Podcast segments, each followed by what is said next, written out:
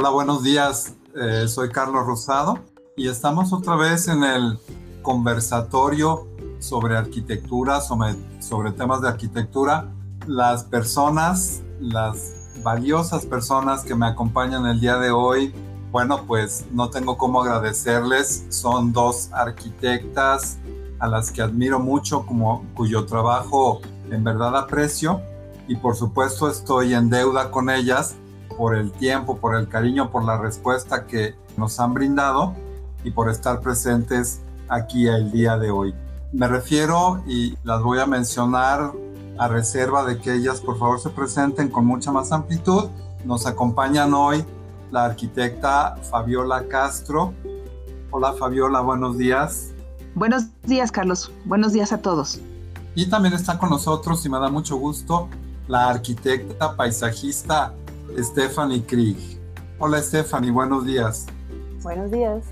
Ok, para empezar, la primera pregunta que quisiera hacerles a manera de introducción que se presenten.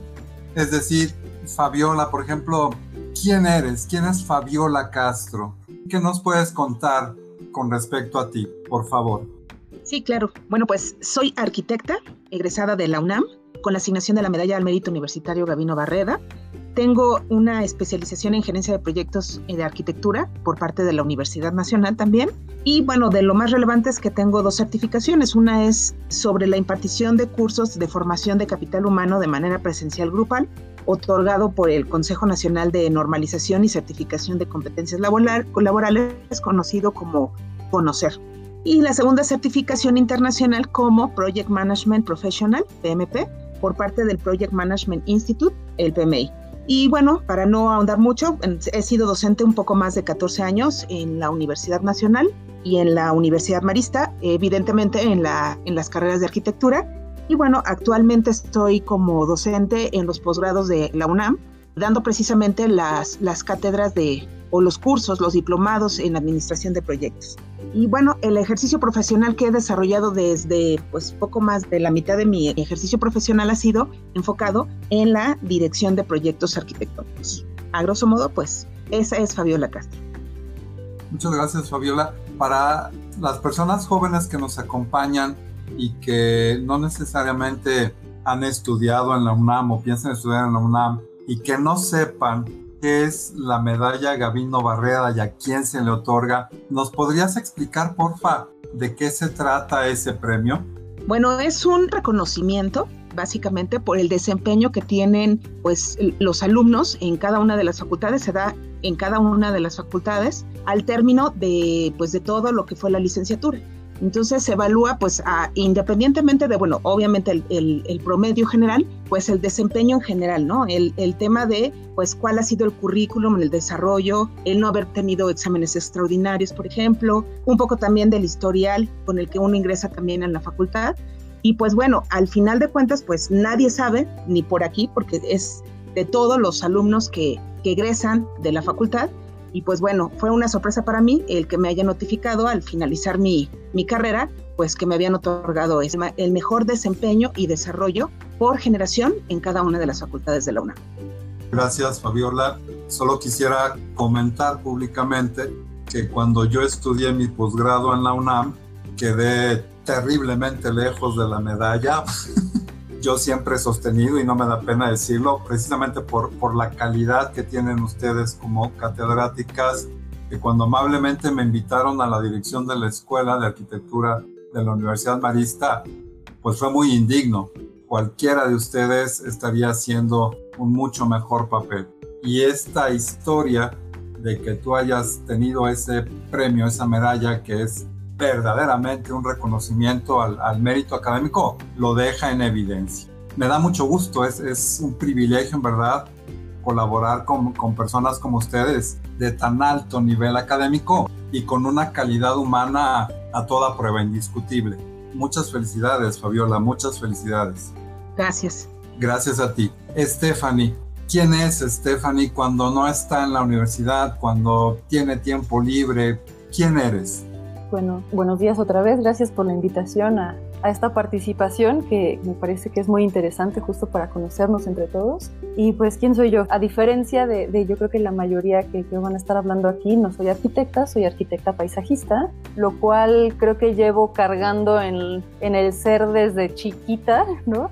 Creo que en mi vida tuve la oportunidad, lo agradezco mucho, de estar muy, muy cercana a la naturaleza, ¿no? Como que mis padres siempre fomentaban que saliéramos mucho a, a los bosques, al campo y demás. Y creo que eso fue lo que incitó en gran medida a que yo me inclinara por la arquitectura de paisaje, ¿no?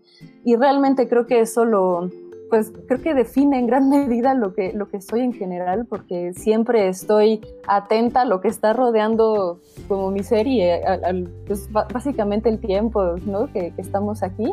Y eso justo me ha llevado también a integrarlo a la parte del diseño, ¿no? que bueno, como tal tengo la instrucción como de arquitecta paisajista, pero en general creo que al momento de abordar cualquier cosa laboral, ¿no? O sea, siempre estoy como muy atenta al contexto y demás y trato de integrarlo de alguna manera, ¿no? Lo cual ha estado muy interesante porque me ha permitido mucho también ampliar, ampliarme a mí, vaya, ¿no? A, observar muchas más cosas alrededor.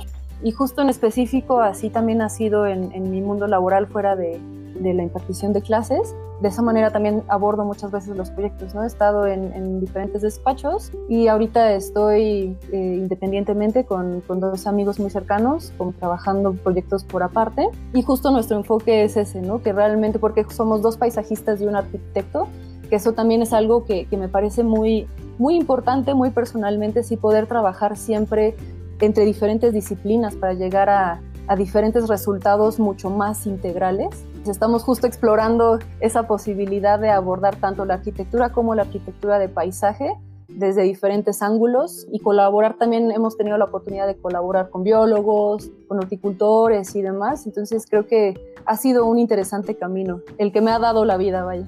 Gracias, Stephanie. Y aprovechando esto que nos comentas, aprovechando que eres una persona tan sensible en temas de la naturaleza y que por ahí encontraste el camino para tu desarrollo profesional, quisiera preguntarte, si me lo permites, ¿qué tan difícil es para una arquitecta paisajista trabajar en un mundo o específicamente en un país como México o en una ciudad como la de, la de la Ciudad de México, en donde como sociedad seguimos apostando a quemar carbón, a quemar combustibles, que de repente, y es una impresión que, que tengo, no somos tan cuidadosos con la naturaleza. ¿Es difícil o ha sido difícil para ti ser arquitecta paisajista en la Ciudad de México? Creo que tengo la fortuna también de que entré mi, mi ejercicio profesional una vez ya introducido un poco el concepto de arquitectura de paisaje, ¿no? Y creo que, digo, todavía hoy en día me enfrento, más allá de, de los hábitos que justamente rompen un poco con esta parte natural, también como la, no valoración de todo este tema, ¿no?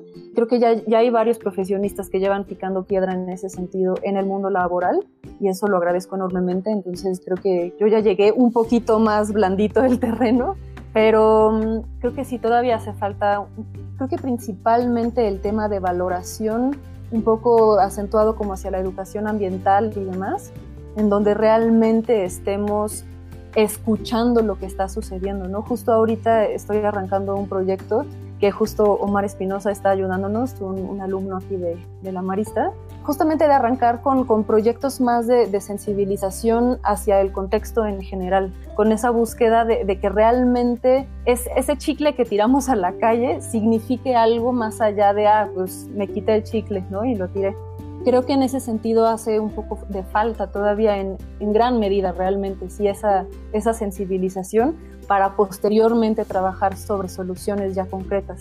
Que creo, la verdad, estoy también muy feliz de que ya estoy muy en relación también a veces con SEDEMA, que realmente SEDEMA ya tiene muchos programas de rehabilitación, de reestructuración, ¿no? de inclusión, de, de ver cómo conectar a la sociedad con espacios naturales dentro de la Ciudad de México y creo que por ahí también ya hay, hay un gran camino ¿no? avanzado que, que ahí va. Gracias, Stephanie. Muy interesante la, la respuesta y además esperanzadora, es decir, podemos y debemos rescatar el tema de, de la naturaleza. Fabiola, ¿Por qué arquitectura? ¿Por qué estudiar arquitectura? ¿Cuándo te das cuenta que ese es tu camino?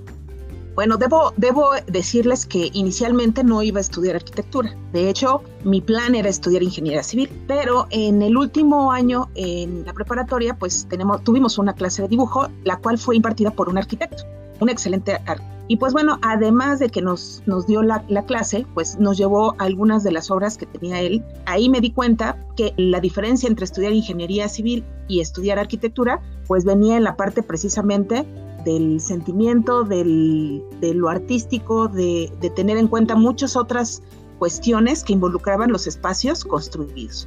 Entonces, a partir de ahí, pues decidí cambiar un poquito, o diría yo un mucho, la decisión de estudiar arquitectura, ¿no? Precisamente por esa sensibilidad que se requiere para diseñar, para definir el tema de los espacios construidos, donde habita el hombre. No es una carretera, no es un puente, sino es un espacio donde el hombre realiza ciertas actividades dentro pues del diseño arquitectónico. ¿no? Esa fue la causa por la que pues me decidí finalmente por arquitectura. Gracias, Fabiola. Derivado de lo que nos comentas, podemos hacer énfasis en la importancia que tiene un profesor o que puede llegar a tener un profesor en la vida de un estudiante. Cuando lo inspiras, cuando le muestras, cuando le dices y lo llegas a tocar, wow, valió la pena todo lo demás. Y platicaba con Juanjo, nuestro compañero de escuela, que, que, hacer arquitectura, y lo mencionabas tú ahorita con la palabra sensibilidad, tiene que ver con eso, con emociones, con espacios, con donde habita el ser humano. Y la siguiente pregunta sería, Fabiola, de todos los proyectos en los que has participado, que afortunadamente son muchos, ¿habría alguno que tú dijeras, wow, me emocionó, me gustó, salió lo que yo esperaba? Bueno, es una pregunta un poco difícil porque como todo, pues tenemos en todos los proyectos en los que participamos siempre hay un tema, ¿no? Que nos, que nos este, provoca, que nos, nos aporta. Pero yo aprendí mucho de un proyecto, un proyecto en específico que fue una, la fábrica, es el, bueno, fue el centro de producción de la mosca del Mediterráneo, comúnmente conocido como Moscamed. Es un proyecto que si bien iba a estar habitado por hombres, pues era básicamente para que las moscas se reprodujeran. Entonces eso para mí fue un shock, ¿no? Porque entonces tenía yo que, más bien tuvimos, porque fue todo un grupo de colaboración que tuvo darse la tarea de investigar cuáles eran las circunstancias óptimas para la reproducción de la mosca. Este proyecto era para generar moscas, pero estériles, para evitar la plaga en la parte pues, de las entradas, en el, básicamente en el sur, en Tapachula, Chiapas, y entonces se tenían que producir moscas desde, pues ahora sí que desde la reproducción entre las moscas, el crecimiento, la alimentación, y posteriormente, pues al final, digamos que lo que se hacía era radiarlas, ¿no? Este, con, con radiación para que se esterilizaran las, las hembras, murieran los machos y se liberaran en el medio ambiente esas hembras esteles y no se hiciera la propagación de las plagas. Entonces fue un, un, reto técnico, un reto de conocer, ¿no? Fue un reto que se tuvo que ir a otra fábrica de moscas, porque aquí en México, pues ya tiene muchos años, siempre ha habido una fábrica de moscas, ya tiene más de 30 años, pero se necesitaba un nuevo proyecto, una nueva tecnología que en México no existía. Entonces un grupo de, arquitectos tuvo que ir a España a una fábrica de moscas con, digamos, los equipos y los procedimientos más, más actualizados y de ahí traer la información para poder proponer el diseño. O simplemente solo de investigación nos llevamos alrededor de tres meses. Entonces de ahí pues se pueden imaginar todo el tema de, de la definición del proyecto, ¿no? En cuanto a técnica, en cuanto a materiales, la misma ubicación pues exigía. Mucho, mucho estudio y análisis para definir los materiales que pudieran pues resolver o responder al todo el medio ambiente que, rodea este proyecto. Actualmente pues ya está en funcionamiento, gracias a Dios. Fue un proyecto que tardó aproximadamente seis años en terminar de construirse y pues bueno, fue uno de los, de los retos más importantes que he tenido como arquitecta para un proyecto de desarrollo y dirección arquitectónica. Gracias Fabiola. Y ese es un tema en el que podríamos platicar bastante tiempo. Es un tema interesante, diferente. A mí jamás se me hubiera ocurrido que existiera tal cosa. Pero qué bueno, qué bueno que estás participando y sobre todo qué bueno que el proyecto llegó a término con una solución, estoy seguro, de un alto grado de éxito.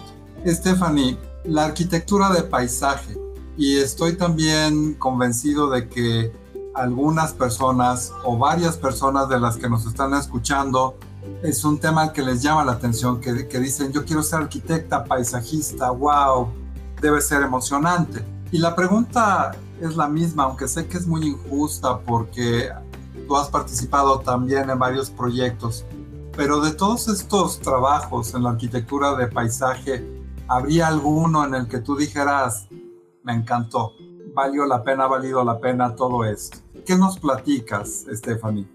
Pues sí, como mencionas, sí, la verdad sí es una disciplina apasionante y, y muy divertida también, con sus arribas y abajos, como cualquier cosa.